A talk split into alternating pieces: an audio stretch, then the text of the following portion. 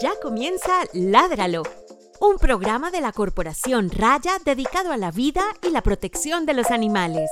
Por un mañana animal libre de crueldad, somos Corporación Raya. Escúchanos en Spotify, Apple Podcast y Google Podcast. Hola, mi nombre es Juliana Barber y les doy la bienvenida a un nuevo episodio de Ládralo, un podcast de Raya dedicado a la vida y la protección de los animales.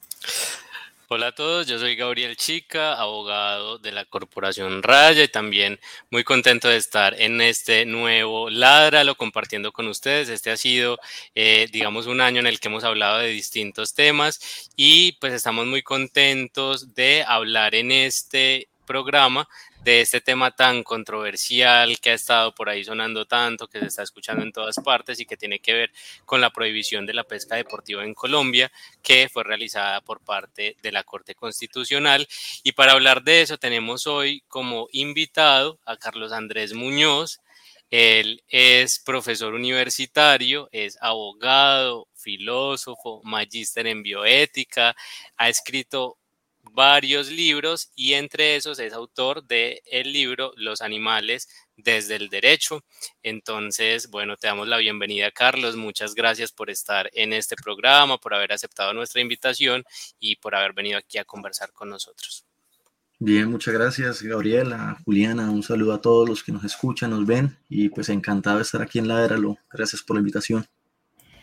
Bueno, Carlos, eh, antes de empezar como con el tema del día, tenemos unas preguntas que les hacemos a todos nuestros invitados.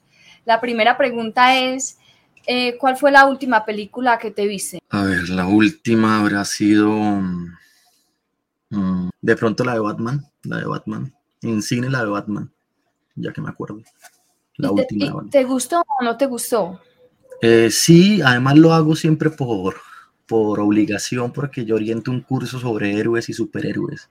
¿Así? ¿Ah, y explico cultura a través del cine y a partir de, de, la industria de superhéroes. Entonces, a veces hay temas interesantes ahí como políticos, eh, éticos, filosóficos, a veces también hasta jurídicos y a veces también hay temas ahí de, de, de animales, ¿no? El último Joker tiene algo algo, algo que ver por ahí. Bueno, y la segunda pregunta es, ¿qué te gusta hacer en tu tiempo libre? Eh, cuando la gente habla del tiempo libre, habla como que, bueno, cuando, se, cuando está sin trabajo, sin estudio, ¿qué hacen?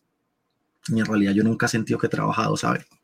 Entonces siempre he hecho lo que me gusta, lo que me ha dado la gana. Me han dado un sueldo por eso. Siempre he sido feliz eh, siendo profesor, investigando, defendiendo a los animales. Nunca he sentido un trabajo como tal. Entonces, para mí es difícil esa pregunta, pero quizás dormir, quizás caminar, quizás hacer ejercicio, eh, pero, pero, pero casi siempre he sentido que he estado unas vacaciones perpetuas. Bueno, le recordamos a todas las personas que se están conectando a nuestro podcast, a nuestro programa, que eh, no se vayan sin darle like, sin comentar y que iremos haciendo sus preguntas y comentarios a medida que el programa avance y pueden dejarlos en los, los chats de cada una de las plataformas donde está siendo emitido este programa y les recuerdo también que eh, a partir de la próxima semana estará disponible en Spotify, Apple Podcast, Google Podcast y Amazon Podcast para que lo escuchen y lo compartan. Bueno, Juliana, y bueno, ya entrando como un poquito en materia, eh, pues este programa se va a tratar sobre la prohibición de la pesca deportiva, pero pues ahí ya encontramos como un apellido, ¿cierto? Es esa pesca deportiva la que fue prohibida en Colombia por la Corte Constitucional eh, y hay diferentes personas que me han estado por ahí preguntando, como, ay, ¿cómo así? ¿Es que qué, es eso? ¿Qué es ese tipo de pesca? Y es que qué otros tipos de pesca hay, entonces, ¿qué pasa con las otras? Eh, hay un montón de preguntas sobre esto, pero eh, digamos que algo que nos parece importante eh, a nosotros es que podamos un poco conversar sobre, eh, pues esos diferentes tipos de pesca que están contenidos en nuestra legislación, que existen en Colombia y que por ahí podamos tener algunas ideas sobre en qué consiste, ¿cierto? En qué consiste esa pesca deportiva y en qué consisten los otros tipos de pesca. Yo, por ejemplo, no sé sobre muchos de ellos, no, no entiendo, yo le decía a Juliana, yo leo y leo y, y ahí más o menos me explican cómo se realiza esta práctica, pero no entiendo muy bien como el mecanismo o la diferencia entre algunas de ellas. Entonces, no sé, Juliana, si nos contás como en un momentico antes de que... Eh, comencemos a hablar con Carlos eh, un poquito de esas diferencias que vos hayas encontrado por ahí sobre los tipos de pesca. Bueno, realmente, eh, pues yo aclaro que no soy una fanática de la pesca, que, realmente no es que sea una conocedora de la práctica, sino que, pues, eh, teniendo en cuenta como todas esas dudas que nos surgieron a partir de ese apellido de pesca deportiva, eh, quisimos saber cuáles otros tipos de pesca y pues los enumeraré muy brevemente. y básicamente se dividen en o, se clasifican según el objetivo de la pesca y las herramientas con las que se elabore pues el proceso. Entonces tenemos ah, para todos tipos de pesca, cualquiera de las que yo voy a nombrar se requieren unos permisos especiales que son pues entregados por la autoridad ambiental. Eh, el, decreto, usted me recordará el número del decreto que, que hace esa reglamentación pero imagínense que es tan viejo, pues que habla hasta del Inderena. Yo no sé ustedes, muchachos que son tan jovencitos, si les tocó el Inderena, pero el Inderena es una cosa de cuando Jesús estaba chiquito, era una cosa supremamente antigua. Entonces, pues ya, ya se imaginarán cómo puede estar desactualizada esta información, pero finalmente pues es lo que en este momento rige. Entonces tenemos la pesca artesanal. La pesca artesanal es aquella que se hace eh, por cooperativas de pescadores, por agrupaciones de pescadores que eh, no utiliza una maquinaria muy grande o, grandes tecnologías, sino que más bien pues continúa, eh, digamos, procesos análogos eh, de, pesca como se han hecho durante toda la historia de la humanidad. Está la pesca comercial industrial, que es aquella que pues también tiene como objetivo obtener animales para vender o comercializar, pero que ya utiliza muchísima tecnología, maquinaria, que son esos buques que vemos, ay, ya se alborotó el Snyder, que son los buques que vemos arrastrando con todo lo que, con todo lo que puedan pues en el océano, eso no discrimina nada. Eh, no estoy diciendo que las artesanales discriminen, pero esta es una cosa muy grande, pues las personas que estén interesadas en ese tema pueden verse eh, el documental Seaspiracy, que estuvo pues rondando mucho, precisamente mostrando eh, esos impactos tan horribles de la pesca industrial. tenemos la pesca comercial exploratoria, que es aquella que busca como saber qué especies, entre comillas, se pueden aprovechar eh, o pues pueden ser capturadas o son susceptibles de ser capturadas para que los humanos se aprovechen pues de ellas. Está la pesca de, sustento, que es aquella que realizan las familias para su propio consumo. Está la pesca científica o de investigación, que es aquella que se realice para pues eh, investigar o tener algún tipo de, aprendizaje sobre los ecosistemas, etcétera.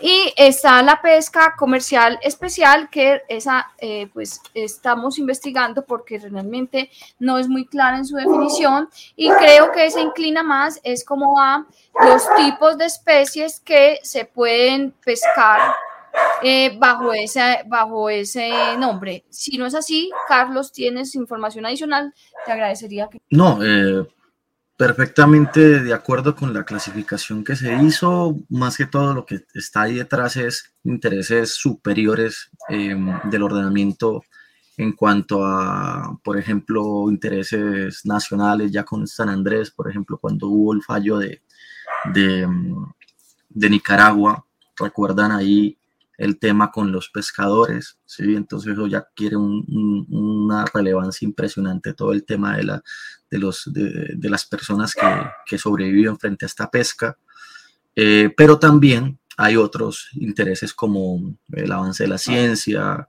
todo el tema que, que tiene que ver con la investigación. Eh, creo que, que, lo deportivo, lo deportivo eh, a nosotros nos, nos, cuesta a veces entender si es en realidad en algún momento cultura o simplemente un deporte, porque eso es lo que están ahorita también eh, alegando en algunos lados. sí, de hecho, se, perdón Gabriel, se me olvidó, se me olvidó hablar de la deportiva. La deportiva es eh, pues la que no tiene ningún fin. Pues realmente casi que así dice, así dice en, en, ese decreto que yo les... ¿cómo ¿Cuál era el número del decreto, Gabriel? Ya me lo va a decir. No. Ah, espérese. Ese, sí, sí, sí, es el 1681 del 78 que estableció esa clasificación. Eh, y eh, ahí dice que pues realmente no tienen, no cumplen ninguna función, no tienen ningún objetivo y eh, leyendo mucho más sobre ella pues se, trata de una competencia, de quien eh, pesque los, los especímenes, entre comillas, con unas características determinadas, el más grande o el con no sé qué diablos, el color más brillante o el plateado más bonito. Simplemente es una competencia de el que pesque el pez que se acopla a unas características dictadas por, por los clubes de pesca, etcétera. Listo. Bueno, entonces digamos que con esta clasificación ya ahí vamos viendo, como, como también nos decías, Carlos Andrés, que hay unas diferencias entre esos intereses y que aunque hay quienes diremos ninguno de ellos eh, es válido que se realice, pues digamos normalmente nuestra sociedad va a decir, bueno, pues hay unos que sí, ¿cierto? Porque son, entre comillas, necesarios, porque tienen una finalidad mucho más eh, en términos de beneficio para el ser humano, pero hay otros, como esta pesca deportiva, que pareciera ser... Eh, que, los motivos no son lo suficientemente válidos para que se genere un sufrimiento, ¿cierto? Pero, digamos, como con este contexto, yo sí quisiera que empezáramos contándole a la gente qué fue lo que dijo la Corte Constitucional, ¿cierto? Por ahí ha salido todos los comentarios posibles, en todos los medios de comunicación hay gente diciendo lo que se va ocurriendo al respecto, pero eh, digamos no es claro qué fue exactamente lo que dijo la Corte, entonces quisiera que empezáramos contando un poquito sobre eso. Sí, para mí esta sentencia es una sentencia anunciada después de las, la que hubo hace un tiempo, unos meses, con la Casa Deportiva. Eh, en algún momento, pues la Corte fue clara y decía que por el mero hecho de diversión no podría eh, pasar por encima de la protección al maltrato, a, la protección y a la protección animal que establece nuestra constitución a partir de una concepción ecológica de la misma. Entonces, al principio que esa sentencia hace unos meses que dejó eh, por fuera a la pesca deportiva, yo en realidad analicé los argumentos y sentía que eso, eso era temporal y que esta era una sentencia anunciada. Para mí no, no hubo mayor sorpresa en su momento. Ahora, sin embargo, en algún momento no sabía que había una, una, una falta de consenso científico respecto a la sintiencia de los peces. Y eso era un argumento que la Corte tenía como, como muy en cuenta, hombre, ¿cómo vamos a proteger algo que no sabemos si siente? ¿Sí? O que no sabemos si en realidad eh, no hay consenso científico frente a eso. Entonces, en ese sentido, la Corte manda un argumento muy, muy bonito, es un principio de precaución. Y ese principio de precaución establece en las mismas palabras de la Corte, em, la Corte dice textualmente, aún en ausencia de certeza científica en torno a un daño o su magnitud, cuando existen elementos preliminarmente que permiten evidenciar el riesgo que produzca un daño al ambiente del que hacen parte los animales, a los que se refiere esta demanda es producido por, por, esta actividad determinada. Lo que hace la Corte es afianzarse a partir de que hay un principio de precaución y hay algunas serie de certezas no absolutas que permiten deducir que va a haber un daño a estos animales y por lo tanto hay que actuar con precaución. Es un principio que se utiliza mucho o en la bioética o en el derecho ambiental y aquí protegió a los animales la Corte siempre ha hecho maromas en ese sentido, ¿no? Los ha tratado de incluir a partir del medio ambiente y aquí hace esta maroma aplicando un principio netamente del derecho ambiental para proteger a los animales. Entonces la Corte dice, bueno, en realidad el tema del deporte no puede estar por encima de la protección animal, ni tampoco el principio de precaución y por lo tanto se declara inexequible. Todos estos decretos que hablan sobre la pesca deportiva y en últimas también esa excepción que se hace en la ley 84 de 1989, Estatuto de Protección Animal.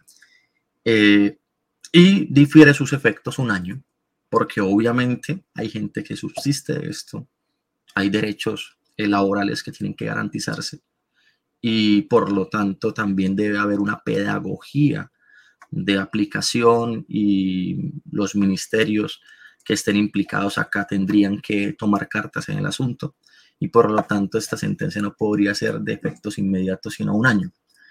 ¿Cuál es el problema de todo esto? Y es que la Corte ha tenido para mí una mala maña de expresar comunicados y no establecer la sentencia completa.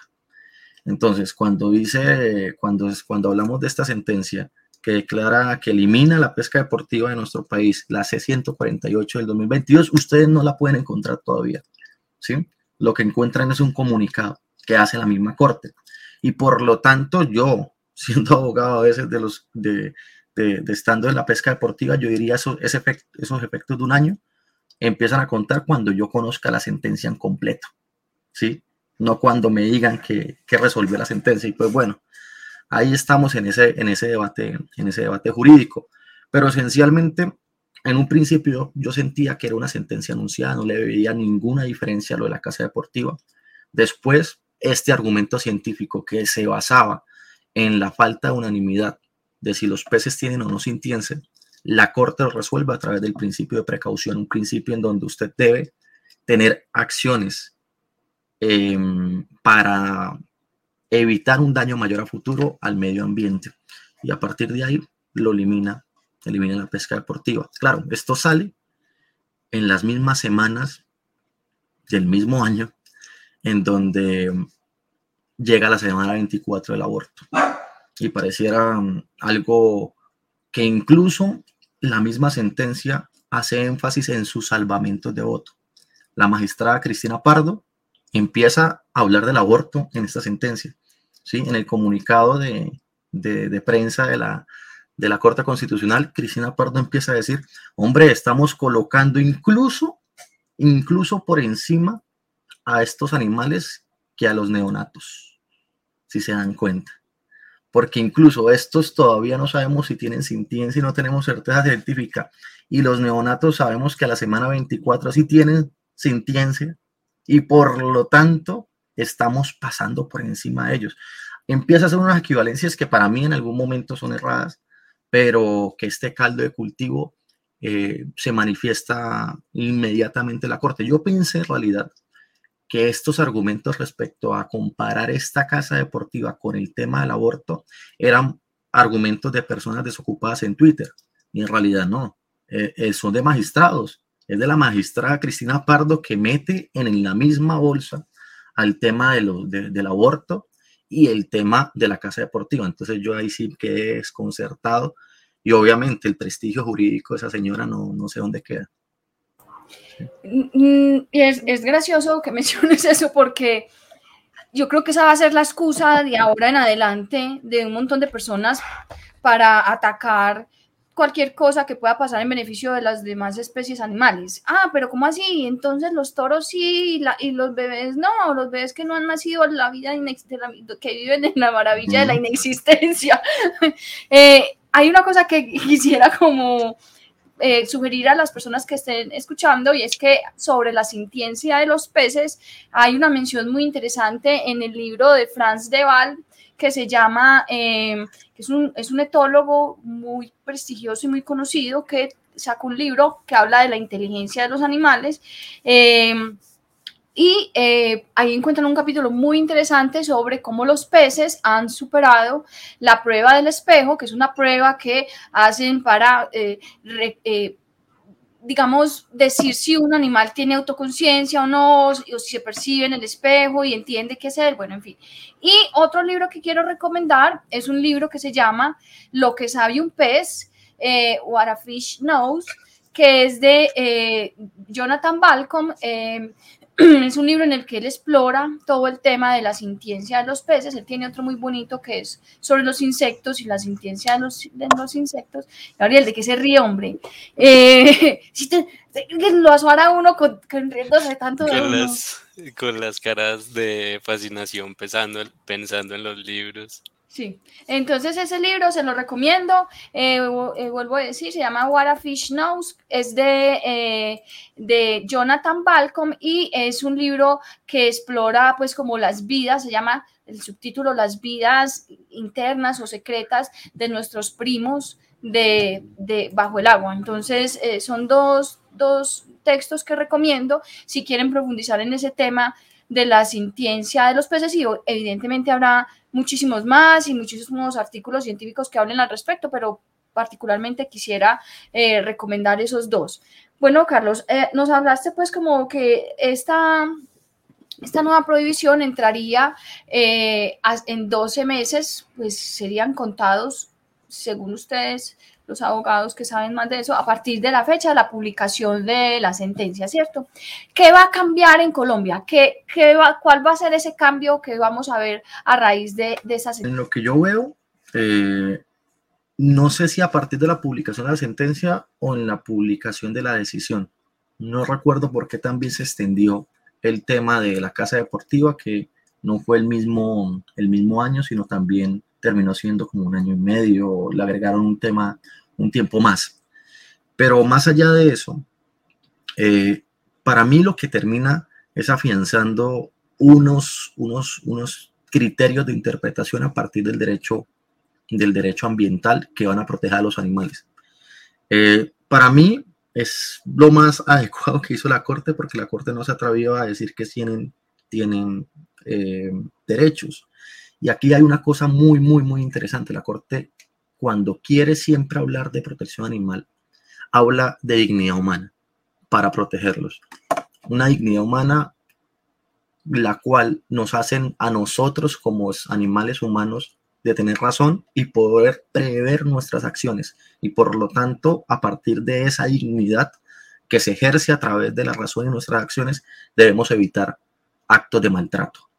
¿Sí? Entonces, eh, esa dignidad humana empieza a desarrollarse un poquito más, pero yo creo que, que, debe haber, haber un salto mucho más grande y es el salto de, de ser sujeto de derecho que, que, la Corte no lo va a hacer eh, porque ya hay una sentencia, una, una corriente muy, muy, muy consolidada desde la sentencia C 666 de 2010, pero sí lo puede hacer el Congreso, creo yo, sí. Eh, creo que, que se va ambientando esto. Pero bueno, las sentencias que ahorita son previsibles se van dando ya se dio, pues obviamente, la inconstitucionalidad de las juntas de, de, protección, de juntas protectoras de animales con el tema de, del, del, sacerdote. Eh, se va a dar el tema de los cortes estéticos de los animales, eso se va a dar o por ley o se va a dar por, por sentencia, eso ténganlo por seguro, una sentencia anunciada, es una sentencia que se va a dar. Eh, y hay otro tipo de sentencias que bajo esta argumentación van a empezar a eliminar cositas eh, en contra de los animales, que son de corte estético, que son de corte deportivo, que no se meten ni con la cultura, ni se meten con la salud humana. Eh, y pues perfectamente en este tipo de cosas sí podría concebirse avances más grandes todavía, como el tema del toreo o como el tema de las corralejas y las peleas de gallo. Con la argumentación que ahorita tenemos, sin necesidad de que haya sin necesidad que los animales tengan expresamente derechos, es posible prohibir las corridas de toros.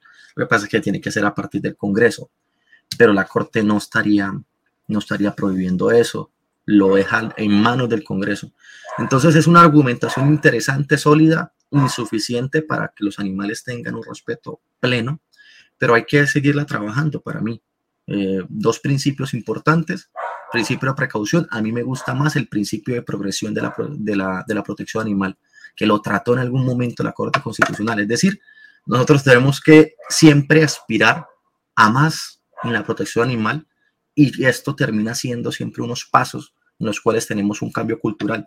La Corte Constitucional en algún momento habló de eso, de que la de que, de que de que el cambio hacia, hacia una protección de los animales debe ser progresivo y la protección animal tiene que verse desde ese punto de vista. Lo que pasa es que esa progresión es una gasolina que de pronto termina termina acabando. Bueno, Carlos, ahorita estabas hablando algo que me pareció bien interesante y que quisiera que no lo dejáramos por ahí suelto y tiene que ver con estas comparaciones, pues de que está en el, en el salvamento de voto de la magistrada, pero eh, que otras personas lo han estado por ahí repitiendo, pues desocupados a diferentes escalas y, y, que digamos por ahí estuvo rondando mucho una columna de Vivian Morales como en ese mismo sentido, que además pues les invito a que lean en nuestra página de Raya y en nuestras redes sociales eh, la columna pues que yo escribí un poco como en respuesta a esta señora y que habla de, pues ella dice exactamente lo que estábamos comentando, cómo así que la Corte Constitucional protege a unos peces que no está claro si sienten o no sienten, pero sí protege a eh, unos neonatos o naciturus, como, dicen los abogados, eh, y que eh, si está comprobado que sienten, ¿cierto? Incluso llega a decir algo que pues es populista, me parece, y es como la Corte Constitucional está con esta sentencia haciendo una afronta a la dignidad humana, es decir, ella dice que allí se está poniendo por encima de la dignidad humana la protección de unos seres que ni siquiera queda claro si son sintientes y eh, digamos yo he pensado en algunas argumentaciones al respecto, ¿cierto? Y por ahí pueden verlas en, esos escritos, pero yo sí quisiera que vos nos contaras un poco qué pensás sobre eso. Es decir, creo que, que uno más o menos con leerla ya va pensando que está un poco traído de los cabellos, pero quisiera que nos contaras vos qué pensás sobre esa argumentación. Yo creo que esta sentencia fortalece aún más la dignidad humana y esta sentencia incluso aleja la posibilidad todavía que los, animales tengan derechos, pero tienen protecciones. Esa protección va a ser efectiva dependiendo de lo que se enfrente. La Corte lo ha dicho. Esa protección entra a, eh, a tener plena garantía jurídica cuando se enfrenta a cosas tan nimias como el deporte. ¿sí? Mm, entonces yo creo que ahí está el tema del por qué la Corte entra a proteger a los animales por encima de esta actividad humana que es simplemente distractiva, pareciera, y que si tiene elementos del derecho al trabajo, podría siempre hacer un tránsito normal y garantizárseles eh, estos derechos laborales y económicos a estas personas. Pero, pero primero es por eso, ¿sí? Ahora, que la Corte intente de cierta manera utilizar el principio de precaución diciendo al no tener certezas absolutas, pero de pronto tener ciertas informaciones que pueda generar un daño irreversible en ese sentido, pues actuamos, me parece apenas normal. Em, sin embargo, claro, el tema de la, la forma en que se está comunicando la Corte debería ser un poquito más efectiva. Em, creo que, que, este tipo de sentencias ameritan un poco el tema de, de publicarse publicarlas enteras. Y aparte de publicarlas enteras, intentar de cierta manera tener una pedagogía frente a esto. Claro, tendríamos que, que, hablar que la Corte Constitucional tiene ya unas tendencias muy marcadas en cuanto a su argumentación. Del lado opuesto a Cristina Pardo va a estar siempre Diana Fajardo, que siempre ha hecho camino a, a reivindicar los derechos de los animales directamente, la única que ha hablado directamente de derechos de los animales. Entonces es una fuerza muy grande que nosotros tenemos ahí. Ella fue la del oso chucho, ella ha sido muy insistente en, estas, en estas lecturas del derecho animal y de las libertades, y hay unas posturas moderadas, progresistas, como por ejemplo la, la de Antonio José Lizarazo, ¿sí? que fue el último presidente de la Corte Constitucional antes del actual y él fue el de la casa deportiva. Él más o menos en su aclaración de voto aclara voto, no, no reserva, no, no hace salvedad de voto, lo aclara simplemente porque piensa que hay una argumentación más sólida, pese a que llega a la misma conclusión de, de eliminar las, la, pesca deportiva. Aclara el voto en el sentido de que esa argumentación tenía que haberse conectado con la argumentación de la casa deportiva en donde él fue el ponente. Entonces, pues yo creo que se ven las fuerzas muy claras en, en, la Corte Constitucional, en donde el caballito de batalla va a ser em, todo el tema del aborto. Creería yo que el tema del aborto, em, la Corte Constitucional lo terminó decidiendo y termina teniendo una, em, un protagonismo mundial en esto. Latinoamericano es la más ambiciosa en este sentido. No se había atrevido ni México ni, Argentina, que lo hicieron antes a llegar a la, a la semana 24. Entonces, pues, em, son, son símbolos de argumentación que tendríamos que, que tenerles mucha, mucha consideración y que creo que hacen un falso enfrentamiento, porque para mí la Corte Constitucional aquí fortalece ante todo la dignidad humana.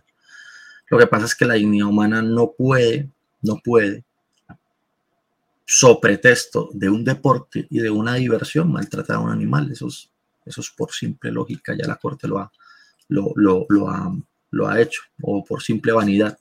Las únicas que están ahorita exceptuadas es la cuestión alimentaria, me parece importante. No se les haga extraño que el principio de precaución en algún momento nos modere a comer carne, que podría ser un tema importante, ¿sí? El tema del consumo de la carne, el tema de, de, la ganadería. En algún momento ese principio de precaución podría llegar a generar una, especie de garantías a los animales más desprotegidos, que son los animales de consumo. ¿sí? Eh, y pues bueno, creo que, que, que, esa es como mi visión en, ese tema, que, que, que, no, no están leyendo bien la propia sentencia y, y creo que, que, simplemente el argumento es una pelea que no ganaron con el tema del aborto y lo quieren aquí mezclar cuando en realidad cualquier progreso de los animales significa un progreso del ser humano y, tiene que verse así. Nunca nos podemos ver de una forma alejada una de las otras objetivos. Entonces, em, claro, los animales y los seres humanos, bebés, por ejemplo, niños, tienen ciertas similitudes en los tratamientos jurídicos, eso sí es cierto. Los dos dependen de los, de los humanos, ¿sí? Por ejemplo. Y a veces cuando hablamos de animales eh, de compañía, domésticos, es lo más parecido a un niño. En su tratamiento jurídico se les tiene que adoptar, no se les tiene que comprar ni vender, hacen parte del núcleo familiar, se les debe por vía alimentos. Es un tema que yo, que yo que yo siempre promulgo y trato siempre de, decir, con esta constitución, con esta argumentación, podemos llegar a tener avances grandísimos en el derecho de familia, más allá de la sintiencia, ¿sí? Y es, lo que yo digo, la sintiencia ahorita quedó corta y tenemos que pasar a la afectividad, ¿sí? Mm, no sé si de pronto eh, les puedo hablar de eso. Claro que sí, no sé, eh, digamos, eh, si quieres como ampliarle un poco mm. más, eh, de una, dale. Sí, adelante. No, el tema de la sintiencia que quedó corta, para mí es que ya hay una argumentación clara respecto a la sintiencia que tiene que dar su curso y se adecua según los años. El tema de la sintiencia va a terminar afectando, por ejemplo, los cortes de cola de los animales, los cortes estéticos, etcétera que ahorita todavía es legal, pero es claro que va a ser inconstitucional en poco tiempo. Eh, pero la sentencia queda corta cuando hablamos que los animales también son seres emocionales capaces de dar y recibir afecto y que los hemos incluido de hecho en la realidad en nuestras familias. Y los animales de compañía necesitan ser tratados no desde el derecho penal, sino desde el derecho de familia. Cuando usted abandona un animal, cuando usted lo introduce en una familia y esa familia se está desbonorando, al animal no se le está pegando, no se le está mutilando, no se le está matando. El animal puede estar entero físicamente, pero se le está afectando su emocionalidad. Y por lo tanto, estos animales necesitan ser considerados como seres a los cuales se les deba alimentos y por lo tanto, de ahí en adelante, todos los efectos que pueda tener estos animales como seres afectivos. Nunca se pueden comprar ni vender, hay que sacarlos del comercio. Eso no significa que no haya plata de por medio, por ejemplo. Cuando usted adopta un animal, pues le puede reconocer cierta plata a la persona por haberla mantenido al animal durante los primeros meses de vida. Si me hago entender, puede generar un tipo de, de, de, contraprestación económica. No necesariamente es que los animales de buenas a primeras no vayan a tener ninguna vinculación con el tema económico, pero sí empezar a decir que ya no se, ya no se, no se pueden ni vender ni comprar, sino se tendrían que adoptar, se tendría que utilizar em, elementos, términos como el de la custodia compartida cuando se está separando la pareja o la custodia exclusiva. Yo me quedo solo con el animal, usted no tiene derecho. Em, y al animal se le debe alimento de por vida. Es la única forma de combatir seriamente todo el tema del abandono animal, porque nosotros estamos jugando con la sintiencia y estamos jugando con que los animales también son cosas, como dice la corte, son cosas y eh, seres sintientes al mismo tiempo. Y un animal que está en la calle, muerto de frío, de la soledad, pues estos animales eh, son bienes mostrencos, ¿sí? Eh, en, en, algún sentido técnico de la palabra, son bienes que quedaron ahí abandonados y que para nadie repercute ningún valor de afectividad, ningún valor mm, económico y no se le está maltratando directamente. Entonces, eh, este animal debería ser considerado siempre a partir de que se les dé alimentos porque hacen parte de la familia primero que todo y no pueden sobrevivir nunca em, por ellos mismos, ¿sí? Es como tener un hijo eh, menor de edad, o tener un miembro de la familia que esté en una, en una condición de discapacidad, eh, de una interdicción, no, le, no necesita proteger a ese, a, ese, a ese, ser que todavía no, no se puede valer por sí mismo o no se va a valer nunca por sí mismo y cumple con todos los requisitos de alguien que nosotros en este momento le podamos deber alimentos como los hijos, como los padres mayores. Solo el único elemento que no cumple es el tema de ser humano. Sí, es un, pero es algo que yo creería que se puede, se puede avanzar. Bueno, no, que digamos, chévere también esa reflexión que nos haces, porque finalmente eh, pues está orientado a que miremos que todo este avanzar va a tener de verdad unos cambios muy significativos y que lo que hoy conocemos como el derecho y como lo que ya está, pues definitivamente va a tener que irse cambiando. Y por ejemplo desde el ámbito de la familia hay muchas resistencias de algunos sectores, ¿cierto? Desde lo ideológico, pero también desde lo jurídico, como gente que dice esto no va, pero pues yo sí creo también como vos que las cosas van un poco hacia allá. Yo quiero aprovechar para mandar un saludo a las personas que se han ido conectando, a Paula, a doña Marta Barberia, a la gente que está dejando por ahí sus saludos, eh, recordarle que, recordarles que nos dejen sus comentarios eh, para que podamos un poco como tenerlos acá ahorita si alcanzamos y eh, pues que no se vayan sin compartir, sin darle like y las cosas que Juliana dice siempre.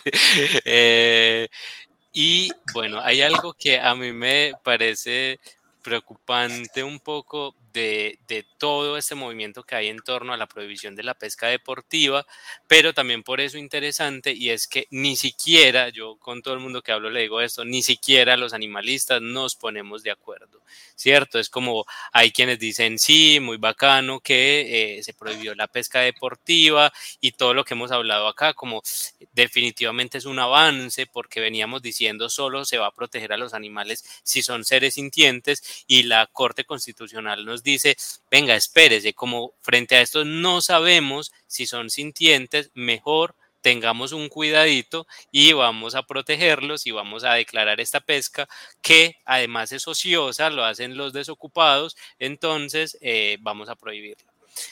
Pero hay otras, otros animalistas que pues dicen otra cosa, dicen como ustedes es que son brutos, esto, esto qué es, cómo están celebrando esto, si en la práctica eh, para los peces va a haber unas afectaciones, ¿cierto? Es decir, puede ser que quien iba a la pesca deportiva eh, ahora, digamos, realice otro tipo de actividad que ya no eh, regresa el pez al agua o que ya no hay como este tipo de, de manifestaciones de lo que Juliana nos decía ahora, esto es la pesca deportiva, sino que puede ser que ahora se convierta en pesca para subsistencia u otro tipo de pesca, entonces ya no, no es solo deporte, sino que lo sacan y se lo comen y pasan más cosas, ¿cierto? Y otras críticas además que dicen como, mire, es que ustedes animalistas bobos se dejaron contentar con la pesca deportiva, cuando hay otros tipos de pesca que son mucho más agresivos, que son mucho más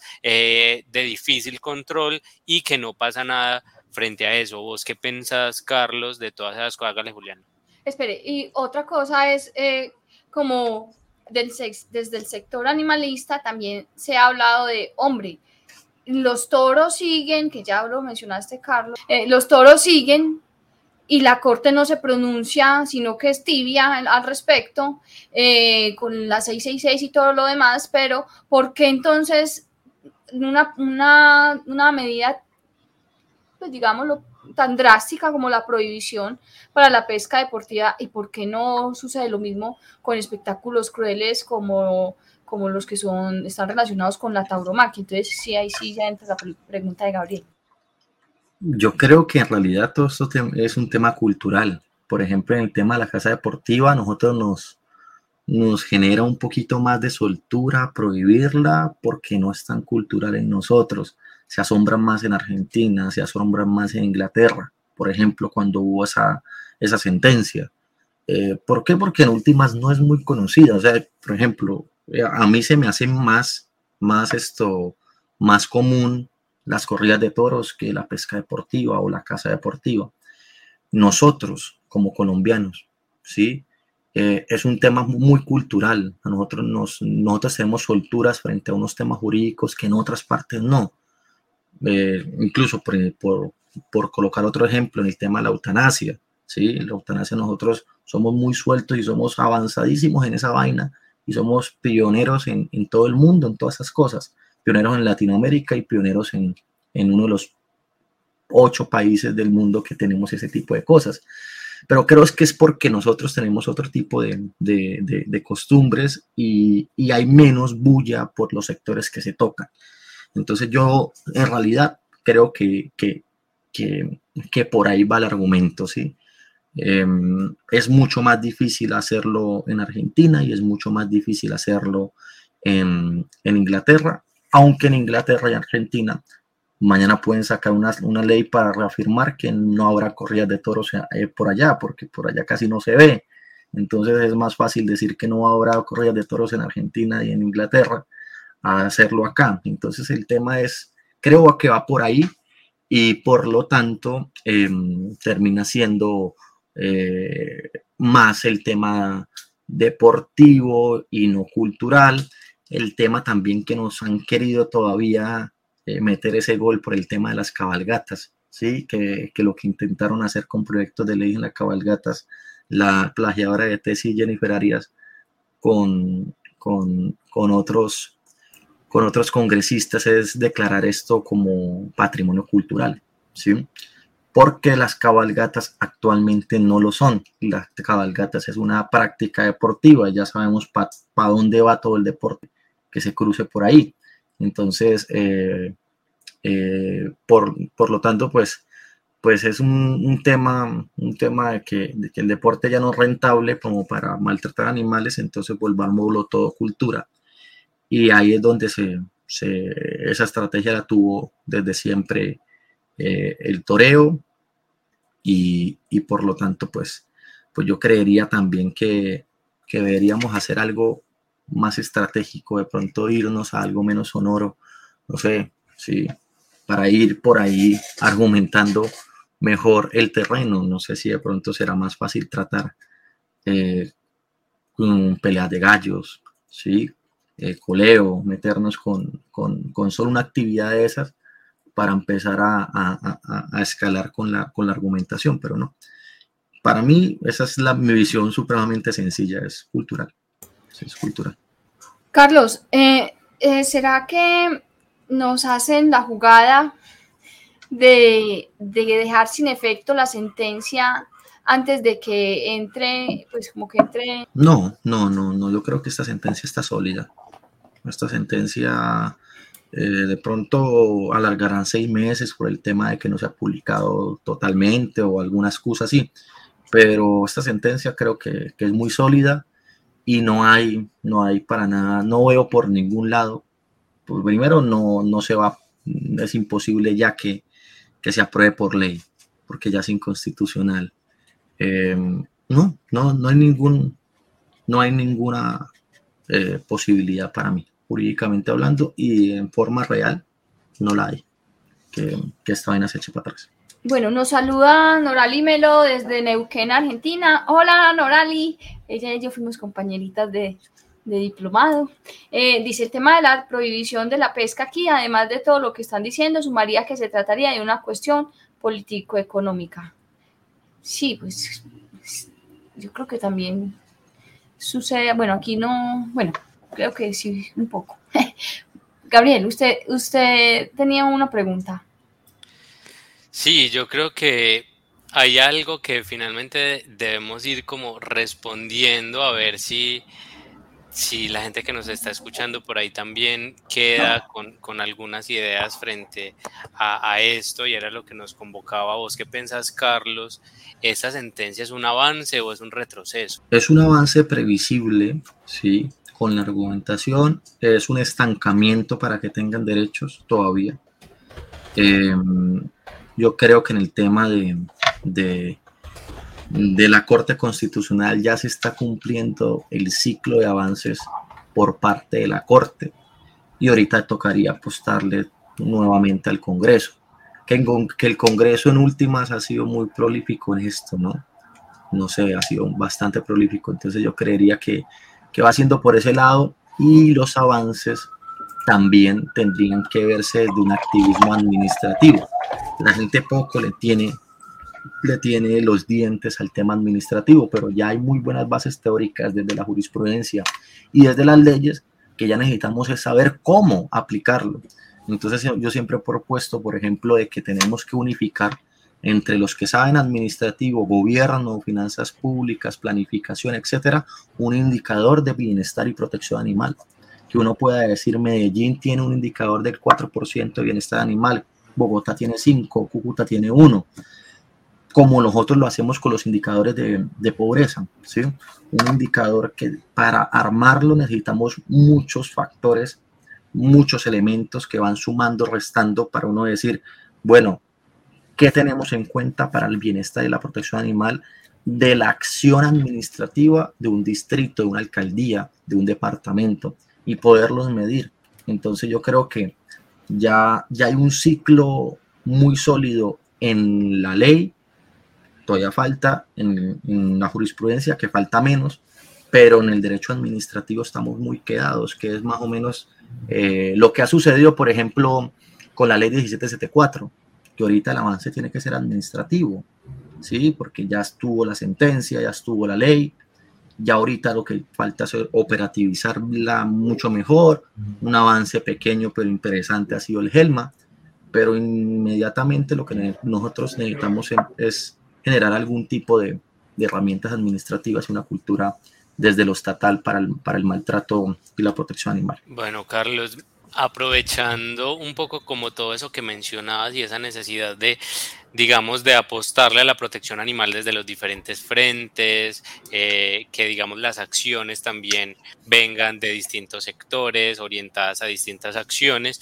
eh, pues algo que a nosotros nos ha interesado también desde Raya y que es una de nuestras líneas de acción tiene que ver con la gobernanza ¿cierto? Y cómo desde allí es eh, importante impulsar ciertas acciones y algo que nos genera inquietud, eh, que nos, nos ha venido como generando alguna inquietud, es a partir de esta nueva configuración del Congreso, ¿cierto? Eh, digamos, si vemos hasta ahora y miramos un poco hacia atrás, nos damos cuenta que los poquitos avances que hay en Colombia en materia de protección animal y los más significativos han venido por medio de sentencias, ¿cierto? La Corte Constitucional ha sido un poco más arriesgada que el Congreso en avanzar en algunas cosas frente a la protección animal, pero ahora estamos, digamos, en un momento en que vamos a estrenar Congreso ¿cierto? Hay por ahí algunas figuras nuevas, hay unas propuestas también interesantes, hay personas que aunque nunca han sido muy decididas por, por el animalismo, pues han tenido allí algunas ideas y que ahora con, los nuevos eh, congresistas podrían verse más impulsadas. ¿Vos cómo ves ese panorama eh, para la protección animal desde el Congreso y será que por fin tendremos un Congreso decente en el que se va a proteger a los animales y que no vamos a tener que estar necesitando que pasen cinco años para que un proceso llegue a la Corte Constitucional y que bueno, allá se surta todo eso para tener una medio sentencia cada tanto. Yo creo que sí, que este nuevo Congreso que llega es más decente incluso por parte de los indecentes porque los indecentes ahorita ya no, son, ya no lo son tanto frente a, temas de animales. Yo recuerdo ahí cuando estuvimos nosotros haciendo un debate con candidatos al Congreso, que, un congresista actual que quería reelegirse por el Centro Democrático em, admitía una progresión, una progresión. Y el argumento más grande de él, fíjense, no era un argumento científico, ni que uno cite sentencias, que lean esta sentencia, este libro, esta ley. No, el tipo decía, mi hija. Mi hija eh, eh, es la que, la que yo entiendo que ya siente distinto frente a los animales y yo creo que debe haber un tránsito en varias cosas. El tipo, para ser del centro democrático, era bastante progresista en muchas cosas. Entonces, lo que uno dice es, mire, que incluso ellos ya consideran debe haber un tránsito fuerte en la legislación frente a la protección animal. Además, eso sumado a que, ya hay, varias, varios, personas destacadísimas con el tema animal, yo creo que eso van a, van a jugar un papel impresionante, todo lo que tiene que ver con Andrea Padilla, con Juan Carlos Lozada, con Fabián Díaz, todo lo que ha hecho, lo que puede hacer un sector ambientalista en pro de los animales también es, va a ser importantísimo. Yo creo que, eh, este Congreso promete muchísimo, promete muchísimo porque hay más gente abiertamente con la agenda animalista y también la resistencia cada vez es menos, es menos, es menos. Entonces, creería que va a ser bueno y que para mí quizás lo que, lo que, quizás porque soy abogado, lo que más quiero en algún momento es que salga un código de derecho animal, ¿sí? Yo creo que eso es importantísimo. No podemos tener tantas leyes dispersas de los derechos de los animales y por lo tanto cuando uno es profesor de derecho, entonces tiene que empezar a hacer un retazo de un lado al otro para comprender un problema. No, nada, los, el abogado es muy cositero desde código y el abogado que no le interesa el derecho animal, pero quiere proteger en algún momento al animalito, pues que tenga su código y que vaya y lo vea. Que no aspiremos a la gran cosa del código, pero para así ordenar, ordenar el estudio y la aplicación de la, de la ley, que yo creo que muchas veces la mayoría de los abogados desconoce la aplicación de la ley, no porque no sean animalistas, sino porque no la encuentran, porque la forma de estudio siempre es a través de códigos, porque, porque necesitamos tenerlo todo masticadito y a partir de fortalecer el área jurídica de las facultades de derecho, podemos generar una mejor aplicación. Esa sería una, una gran apuesta que yo creería que, que con el nuevo Congreso se puede haber, que puede haber y sin lugar a dudas creería que hay muchas posibilidades de que en realidad el, el, el toreo por fin no sea, sea, sea prohibido. Creería que hay muchas posibilidades. Yo que ella lo estaba analizando con el tema de los votos, con el tema de la presión, y, y creo que iríamos por buen camino en ese sentido. Bueno, no, Carlos, yo creo que ahí como con ese análisis que, que vos nos presentás, bueno, primero un paréntesis con tu comentario del fortalecimiento de las facultades de derecho y creo que es algo bien importante. Juliana desde este semestre es profe del programa de protección jurídica de los animales de la Universidad de Antioquia. Entonces, pues yo creo que ahí este programa, eh, pues del que yo también hice parte mucho tiempo. Se que yo le quité el trabajo a Gabriel. Juliana me quitó el yo trabajo. le quité el trabajo. Entonces creo que, que este programa se va a fortalecer un montón también como con otras visiones, que el derecho también se enriquezca desde otras perspectivas, desde desde, otras disciplinas que tienen pues muchos elementos para aportar. Y yo sí creo, como vos, Carlos, que el, es, la sociedad está cambiando en algunas cosas y hay cosas que se hacen cada vez como más insostenibles y que en el Congreso, por ejemplo, ese análisis que vos haces, eh, creo que hay personas que ya por bailas que sea, como que, como que es tanta la presión mediática, eh, política, de tantos tipos, que, que, ya les da vergüenza sostener ciertas posturas, ¿cierto? Y que si las hace, si lo llegan a hacer, pues no van a salir bien libradas del escarnio público, de la presión, del debate de control político, de el escracheo en redes, de cualquier cantidad de, fenómenos que hoy también creo que enriquecen las democracias y, en ese sentido yo sí creo que hay muchos fenómenos, no tantos como quisiéramos, eh, que van a ir avanzando pues en el próximo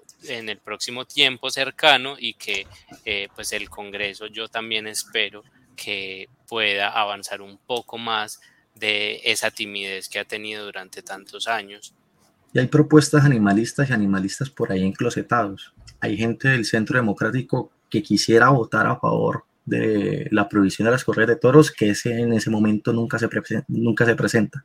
No son capaces de, de votar para hundir el proyecto, pero tampoco el partido los va a dejar, así que no se presentan. Yo creo que eso, el tema de la ganadería, que cada vez eh, eh, está más, más cuestionada desde todo punto de vista.